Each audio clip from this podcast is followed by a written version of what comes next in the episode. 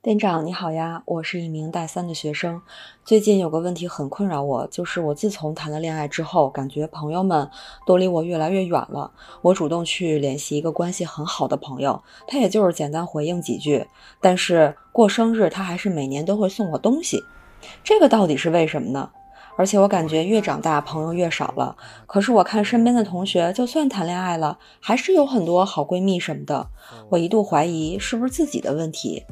我这是怎么了呀？我觉得友情对于咱们来说是非常非常重要的，它常常有点像是背景音一样的存在在我们的生活里。或许它不会像爱情啊、亲情那样成为我们日常生活的主旋律，好像给你带来很多困扰。呃，你什么都要围着这些关系转。但是呢，它的存在却是那种，呃，绵延不断，呃，细水流长的、不可或缺的一种存在。Hello，新老桃们，大家好呀！我是朋友不多，但每一个都很深刻的店长王瑞，一名心理学入坑十年的心理咨询师。这里是安慰剂心小林家心理学变成一种生活方式的地方。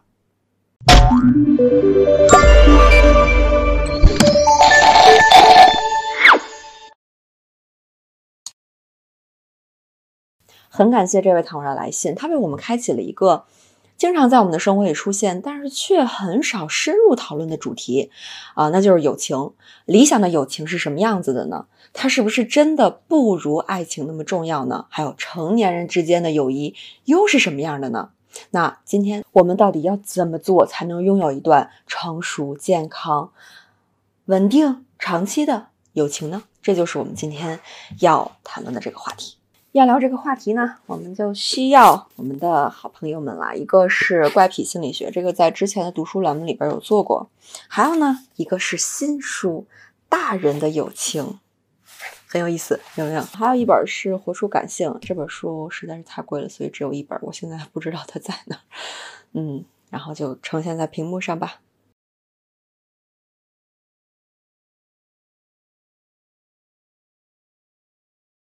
这位糖丸来信读起来让我有很多很多的联想，顺着朋友离我越来越远了这个角度想下去，会有很多猜测，会不会是他们嫉妒我恋爱啊？难道他们不喜欢我的对象，还是我说了啥让他们不高兴了？当然不排除真的有上面的各种可能性，但是这样的朋友似乎也不能称之为真正的朋友了，是不是？真正的朋友，彼此在某种程度上能够互相理解对方的想法，拥有共同的兴趣，你们会关心类似的事情，啊，见了面有话说，然后有信赖可以依靠，有了问题也可以沟通。所以，恋爱怎么会阻碍友情呢？有没有其他的可能性？我就记得啊，我刚开始恋爱的时候，啊，确实也被朋友 diss 过，是个重色轻友的人。啊，因为就比如说平时我们约什么，就随时都出现了嘛。你一单身能有什么事儿呢，对吧？啊，但是你说你刚热恋期，肯定更希望跟对方见面呀，多了解了解呀，就是那个热乎劲儿正在兴头上呢。但其实这个时间不会持续太久的，那个热乎劲儿一过去，到了稳定期，其实生活又像以前一样了，恋爱脑呢也趋于平静了，不会说生活都要围着你的恋情去转，好像跟其他的人就没有什么关系了，然后就形同陌路了。所以又会经历一个慢慢的回到我们之前的一些日常、一些规律当中去。所以这个时候要思考的可能不是他们为什么离我远了，而是我之前的那个状态，相当于是把他们屏蔽了。还有一种朋友在远离我的可能性是，它其实是某种我们自己内心的暗示或者是投射。就是刚才我说的这个怪癖心理学哈，它里边就提到说，人们会被以前听过的话或者体验过的经历感染，然后就形成了一种心理暗示，不知不觉中你就被它支配了。所以呢，这位糖丸，你就要想一下，会不会以前的恋爱当中被所谓的朋友疏远过？就是啊，你的朋友恋爱了，然后你真的被他疏远了，或许就形成了一种恋爱就会和朋友疏远的这种心理暗示。所以，如果以前有过类似自己感同身受的被同伴，呃排斥的体验的话，那会对人际关系就埋下了一颗不安的种子。那这样的话，当你在进入恋爱状态的时候，你可能就会把你之前的那种情绪投射在你现在的朋友身上。这本书特别有意思啊，就是它里边专门有一章，真的就是在讲大家离我远去。所以呢，他就告诉了我们第三种可能性，就是我们在人际关系当中失望或者沮丧，有很多时候是因为我们无法接受对方的做法和自己的期待是相悖的，是不一致的。就是一碰到不一致，然后你可能就炸了，就不安了，就敏感了，但可能没有真实了解过对方到底是怎么想的。比如说，这位糖丸主动联系了一位朋友，呃，或许呢，这位糖丸期待着对方能够有热烈的回应，或者迫不及待的约一次闺蜜的小聚什么的哈。但事实上，对方只是简单的回应了几句，给这位糖丸带来了一种他在疏远我的感受。这种被疏远的感受，从你的角度来讲，当然是真实的。但是，除了他在疏远我，有没有其他的可能性啊？或许呢，对方正在啊忙于 应付考试，或者对方也正在经历某种困难等等，这些我们不得而知，因为两个人并没有机会将自己真正的想法澄清，都只是在自己的假设里边产生了自己因为这个假设而有的情绪，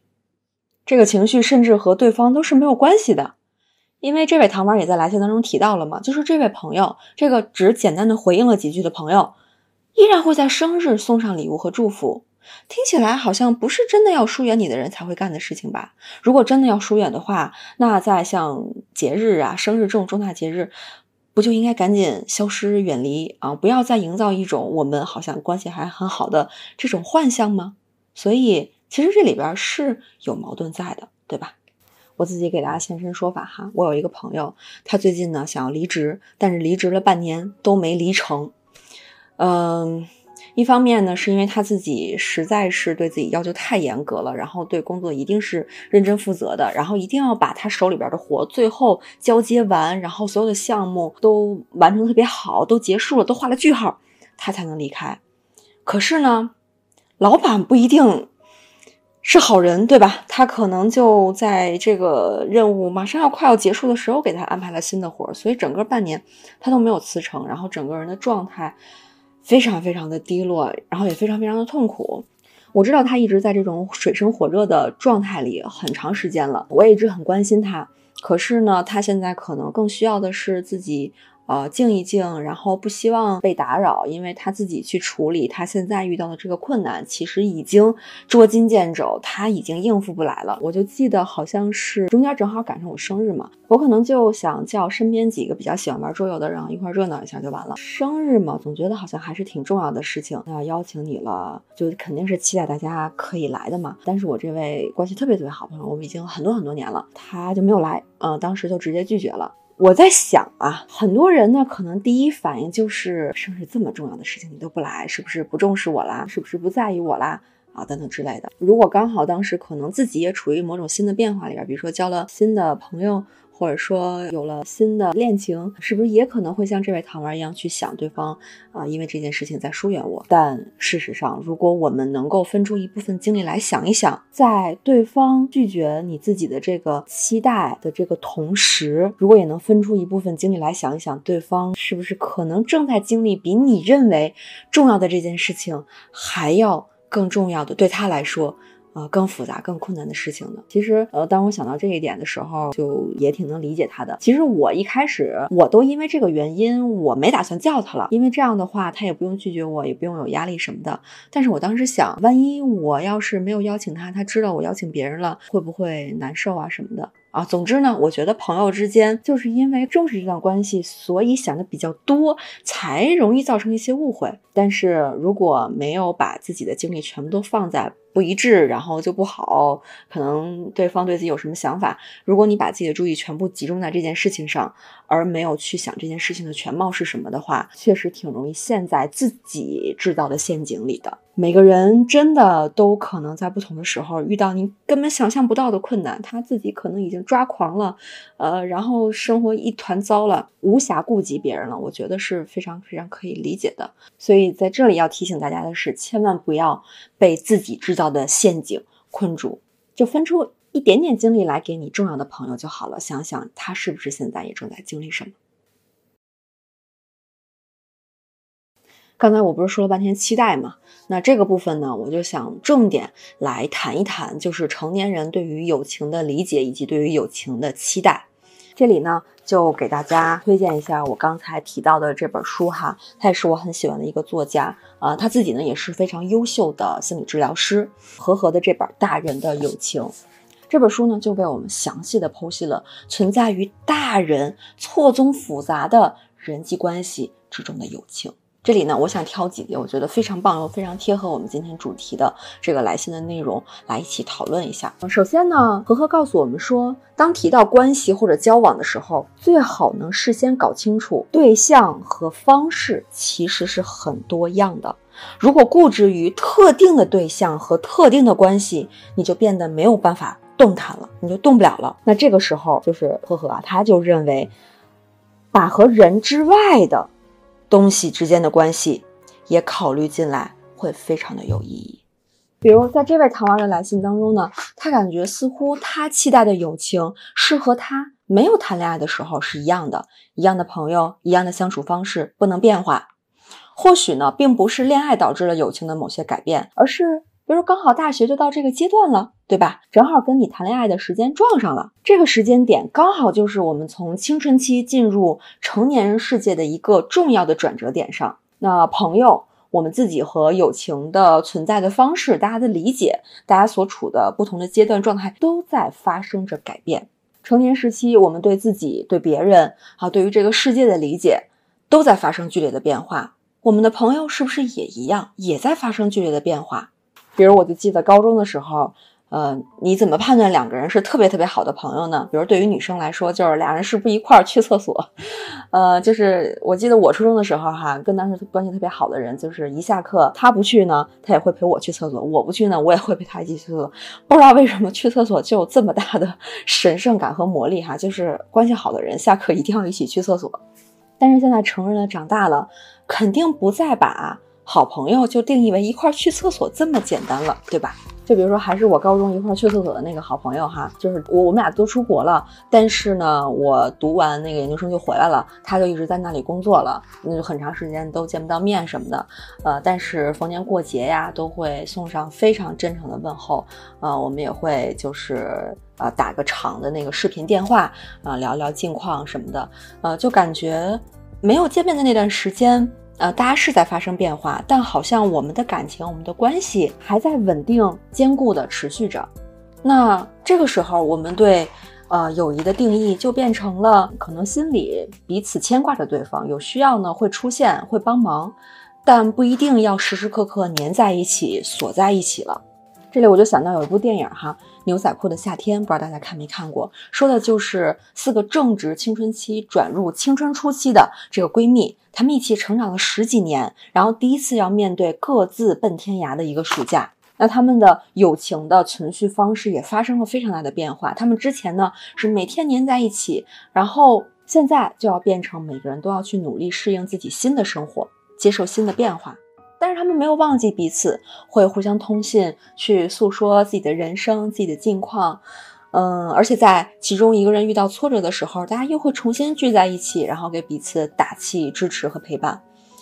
我觉得这跟我刚才说的那个一起上厕所，到现在一起打长途电话是很相似的一个转变的过程，也是我们，嗯，从。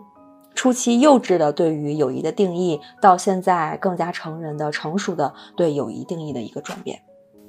也许有时候你长大了，对方没有长大，还想跟你黏在一起，你会觉得不一致、不舒服。有时候你没长大，对方长大了，你还总想黏在一起，可是对方需要自己的空间了，你也会觉得不舒服。所以这种不一致可能是不能避免的，但它是合理的。它是正常的，它是每个人都要经历的。可能大家出现不一样的节奏了，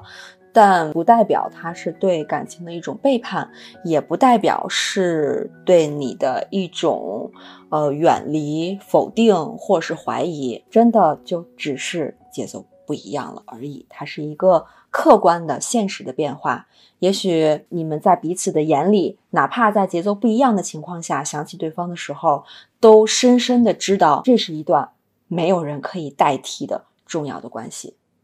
就比如说，我和富典啊是很好的朋友，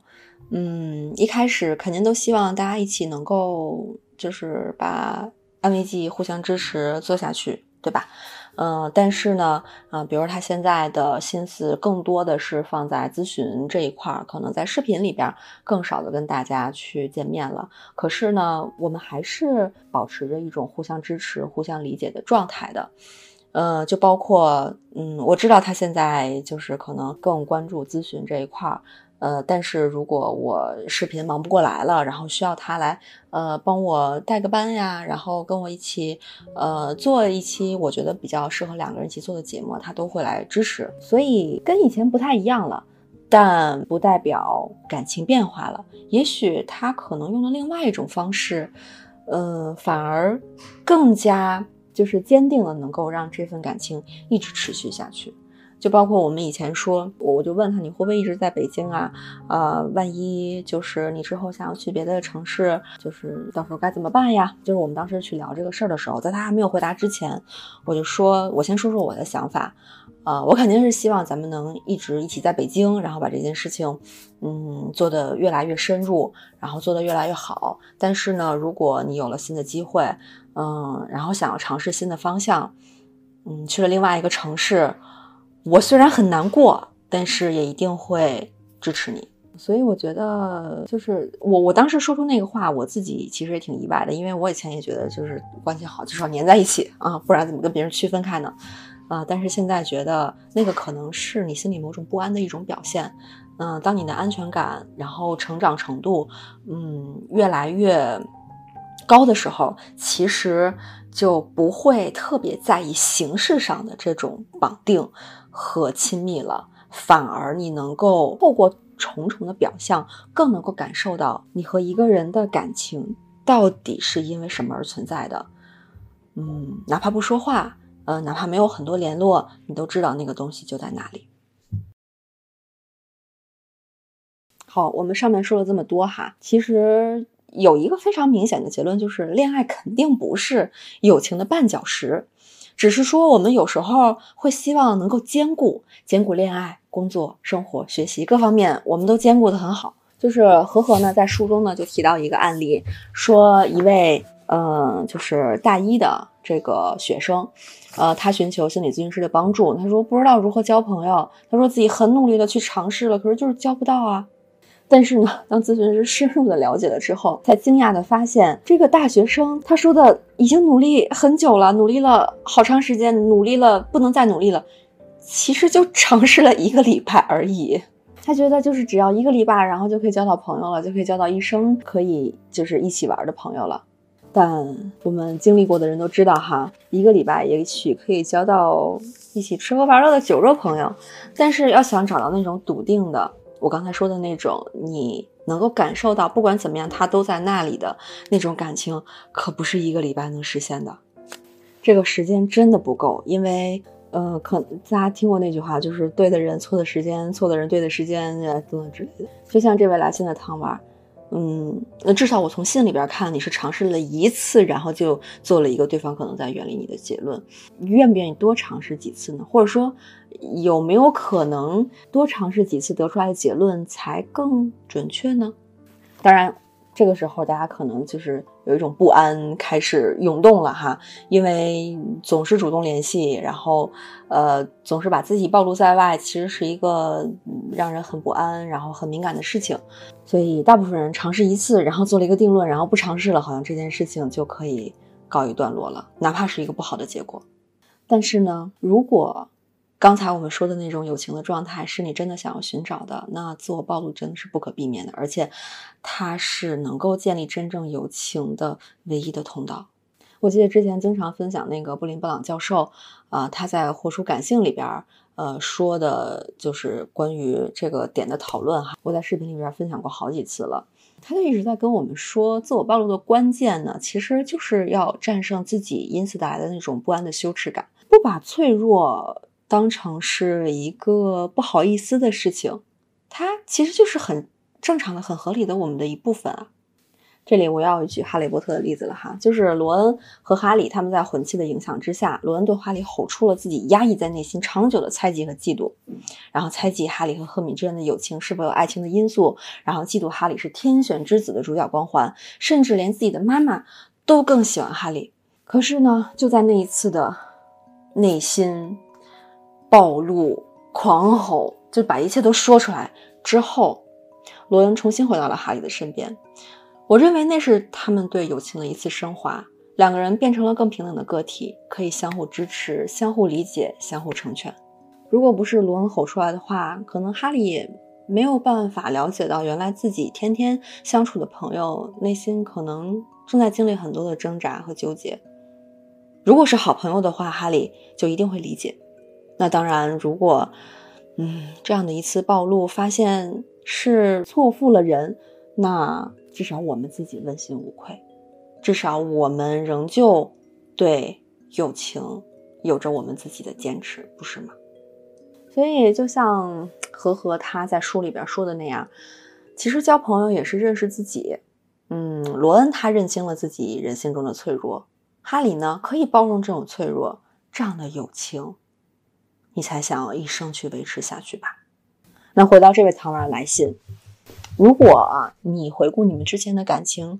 也是像这样值得的，那你愿意多试试吗？甚至在合适的时候，可以告诉朋友在上次你的情绪经历和变化，但记得一定是带着一种了解和沟通的这样的一个立场来进行对话的。就是，啊，比如我我上次跟你联系，你好像很匆忙，是不是发生什么事儿了？就是因为你确实不知道发生什么事儿了，所以你要问发生什么事儿了。那如果对方告诉你自己其实啊正在忙什么，那你就理解了嘛，这个误会就消除了嘛，不用带着它像一个包袱一样，啊跟在自己的身边。当然，除了自我暴露哈，嗯，我们能够同时兼顾友情和自己生活的小技巧还有很多，大家都可以在这本强推的书里哈去找一找灵感。最后的纪念弹幕呢？我其实想听一听大家自己对于爱情和友情的看法是怎样的。比如说，可能你就是觉得哪个更重要，或者他们同样重要，或者你自己是怎么去处理这两种关系的呢？好啦，今天视频就到这里，文字音频欢迎关注公号“二维青年”，后来“人际关系”就可以收到了。最后记得三连打卡，我们下期见，拜拜。